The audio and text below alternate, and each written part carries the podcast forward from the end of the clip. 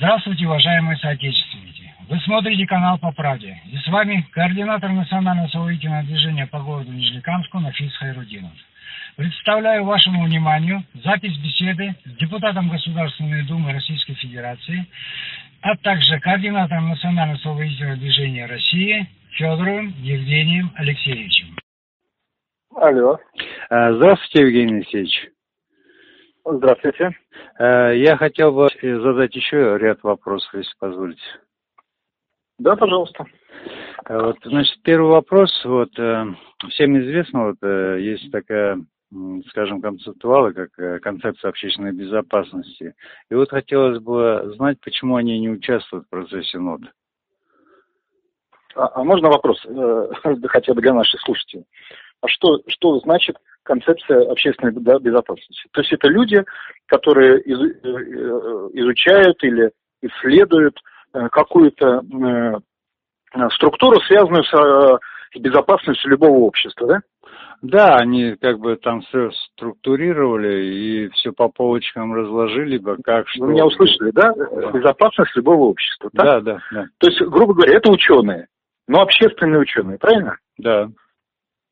Ну, зайдите в любой вуз, вы там найдете большой или институт, десятки математиков, десятки физиков, десятки э, там, преподавателей вокала, если это по культуре. И также можно задать вопрос, а почему они не участвуют? Ну, потому что это о другом. То есть есть некая наука общественная, э, и в этой науке изучают там, безопасность, например, там, мексиканского общества. Ну, изучают безопасность. А как, как это связано с Отечеством? Национальное освоительное движение – это борьба за восстановление нашего Отечества, э, за его свободу и независимость и за восстановление его границ.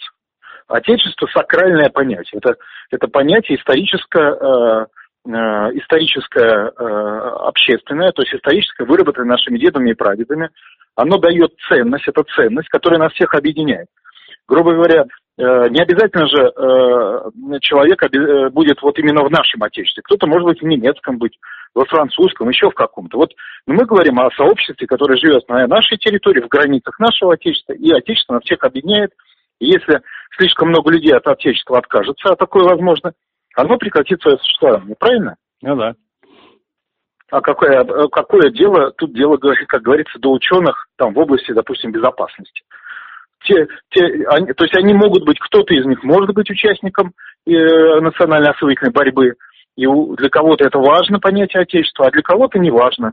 И он с таким же удовольствием будет обслуживать безопасность, там, например, Германии. Поэтому это просто ну, не связанные между собой понятия и вещи. И огромное количество участников э, изучения вот КОБа, они находятся в рядах национального освоительного движения, но есть те, которые не находятся в этих рядах. И это ну, просто разные понятия.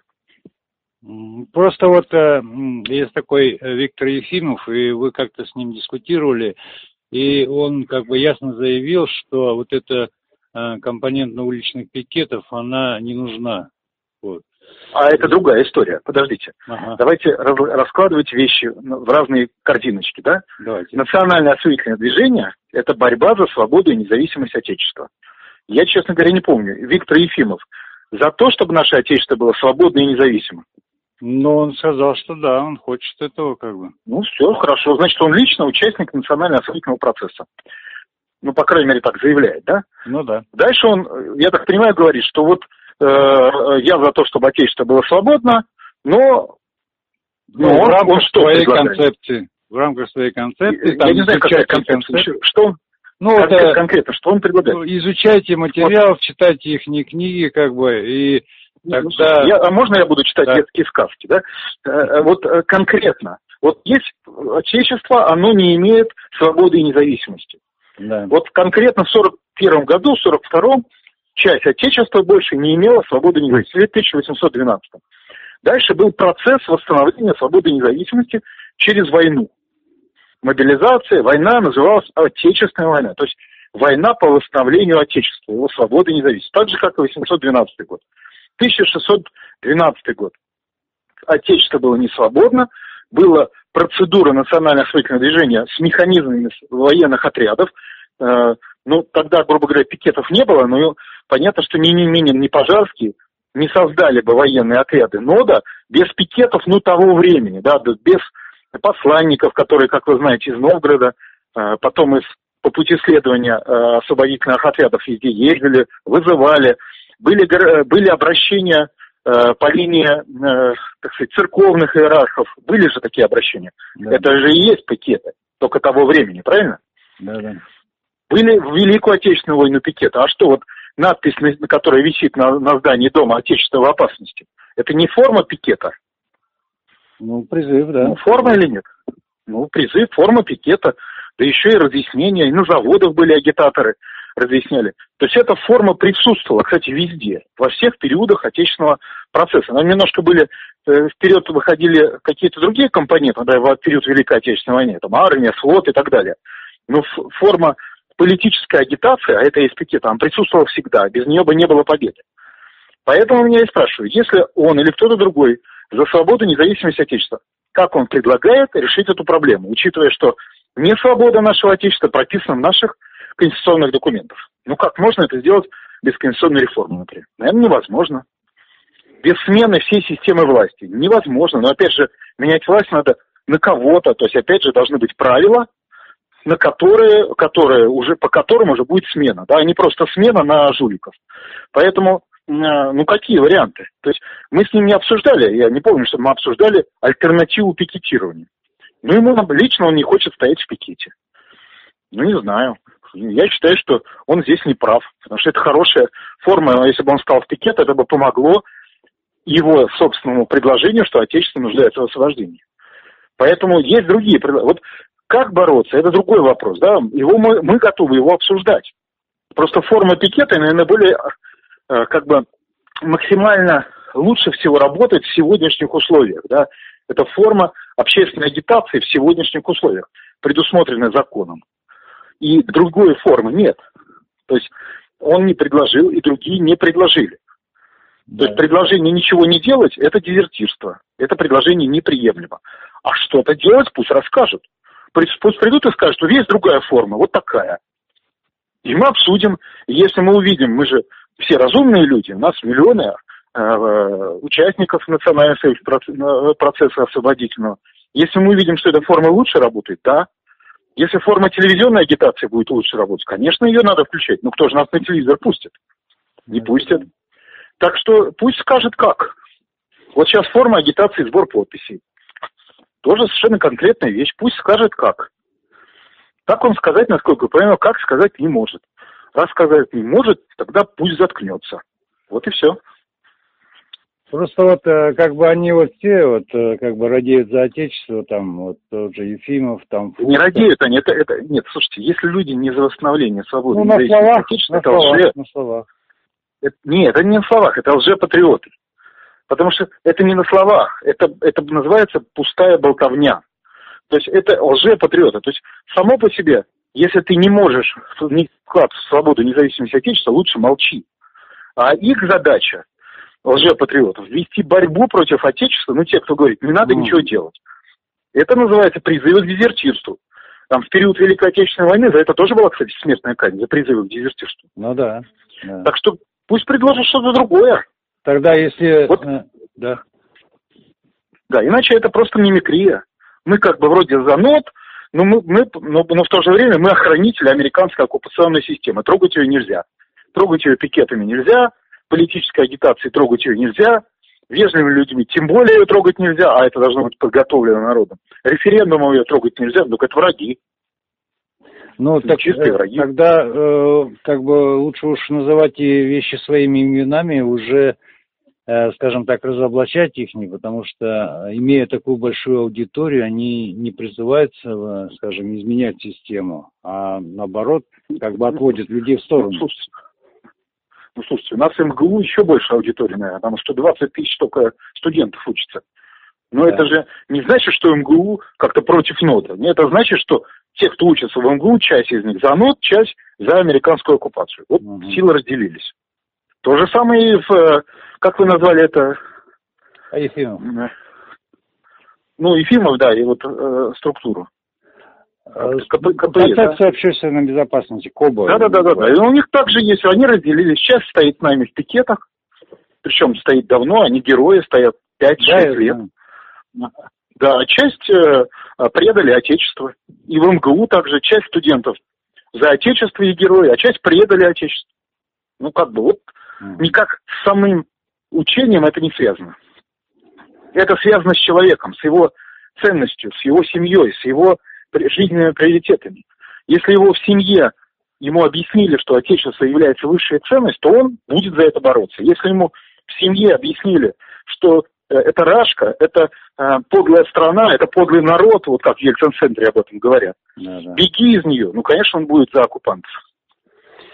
Ясно. Тогда, значит, и вот этот а, общественный народный фронт, вот, недавно вот, который, с которым была дискуссия Владимира Владимировича, тоже как бы идет по такому же, скажем так, разделению, кто за НОТ, кто против НОТ. Так получается?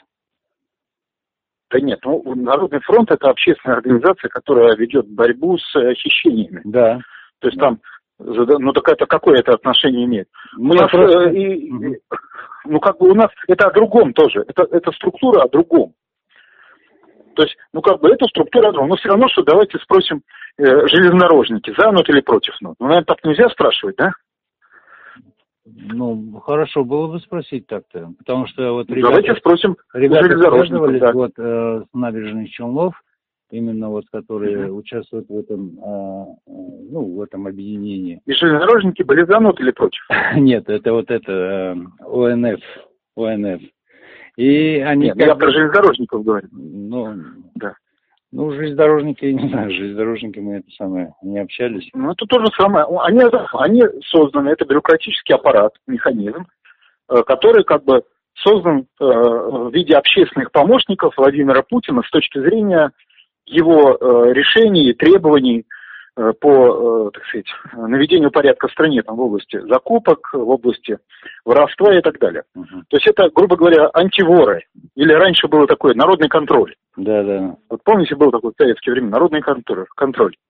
Ну, как бы народный контроль, он вообще от- полезная общественная инициатива, но она о другом. И во многом это, конечно, такая инициатива, ну, скажем так, куда могли бы люди, которые беспокоятся, чтобы не воровали, как-то поактивнее участвовать. Э, э, Ну, как бы это о другом. Да, То есть ну, есть объединение мамочек, понимаете, которые воспитывают Мгм. своих маленьких детей. Есть объединение там, не знаю, железнодорожников по профессиональному принципу. То есть у нас много разных объединений. Но э, в каждом из них есть и сторонники и уча- э, национального строительного движения. Ну, как структура, это просто о другом. Это все равно, что от там, главы железной дороги как бы что-то требовать. У него работа, он функцию выполняет, там, обеспечивает перевозки. Он спросит, я могу только вот тарифы на вагоны как-то обсуждать. А Мгм. Вопрос суверенитета в другой сфере находится, в сфере э, референдума, в сфере конституционной реформы, в сфере законодательства. Э, Вот знаю только, он скажет, что вот у меня все, все импортное, и от этого мне на железной дороге плохо. Это он скажет. Вот сейчас об этом говорит вот Аэрофлот, что там все забили импортными самолетами, от этого на Аэрофлоте плохо. Вот сегодня опять отменили очередной этот суперджет, который из ам- американских запчастей собран. А, Откуда-то он там... А, пассажиры просто разбежались с криками «не хотим лететь, потому что боимся». Ну, правильно. по-моему. Ну, правильно, потому что понятно, что, э, что, ну, очевидно, на мой взгляд, что если э, вы даже тут как-то считали, вероятность, что ты будешь убит, попадешь в личную катастрофу и тебя убьют на супержете, например, раз в 500 выше, чем если ты полетишь на, на другом самолете. Да. Просто потому что этих самолетов 100 штук летает по всей стране, уже два из них упали. Понимаете? Еще там по- отменились они по 20 раз каждый. Очевидно, что эта машина – это диверсия. Да. Ну, вот это уже касается нода, как вот. Но это и всего касается. То есть Народный фронт э, неплохая организация, но она немножко о другом. И когда потребуется, я уверен, что Путин и по ней проведет, развернет ее. Э, и как вот железнодорожников в армию призывают, так и э, э, ОНФ Путин тоже в армию, то, что называется, в национальное осветительное движение призовет. Ну и, так сказать, это будет дополнительное наше усиление в нужный момент. Ну, будет, скажем так, резерв. Сталинский резерв, как в свое Ну, время конечно. был под Москвой. Да, да, Ясно, понятно. конечно. Много искал информацию относительно Фурсова о том, что какая у него позиция. Вот э, э, есть у него там статьи, вот Никита Михалков его читал статью э, о Конституции. Но прямых высказываний вот таких, чтобы вот нодовские высказывания были, вот я не нашел. Есть ли они вообще и какая его позиция вот, насчет этого? Честно говоря, я особо не знаю, какая его позиция. Вот, uh-huh. Я знаю, что есть такой как бы общественный деятель, блогер, так как говорят, да, ну, есть и хорошо, блогеров у нас много, поэтому я не могу сказать ничего о позиции. Но если, я думаю, что нам надо просто нашим журналистам Нодовцам пойти, да спросить его. Они пошли, спросили, оказалось, что очень многие э, люди, они как бы там, ты даже Платошкин подписал там у них, да, да. Э, да, хотя он очевидная пятая колонна, но тем не менее, раз он подписал, значит, все, он уже ноды, понимаете? Да, да. Нот это не, не мнение человека или не организация. Но вот это позиция человека в условиях по отношению к Отечеству. Вот если его позиция за свободу и независимость Отечества в разных формах, пикеты, подписи, значит, он национальном освоительном движении. Просто подписи – это слабая форма участия. Пикет – более сильная, эффективная форма участия. Пикетчик, он тысячу человек сагитирует, а сто тысяч человек только одного. Поэтому но это все равно форма участия. Это хорошо. Как, как говорится, жареный петух клюнет, форма изменится. И те люди, которые просто подписывают, будут активными деятелями, то есть пойдут на референдум, будут агитировать, э, армию призовут, призовут защищать, освобождать Отечество, значит, пойдут в армию. Так что в этом плане, ну, он идеологическая, собственно, логика нода идеологическая. Так и вот у Фурсова надо спросить, он за Отечество или, или против Отечества, или он охранитель американской оккупационной системы. Пусть и скажет. Было бы неплохо.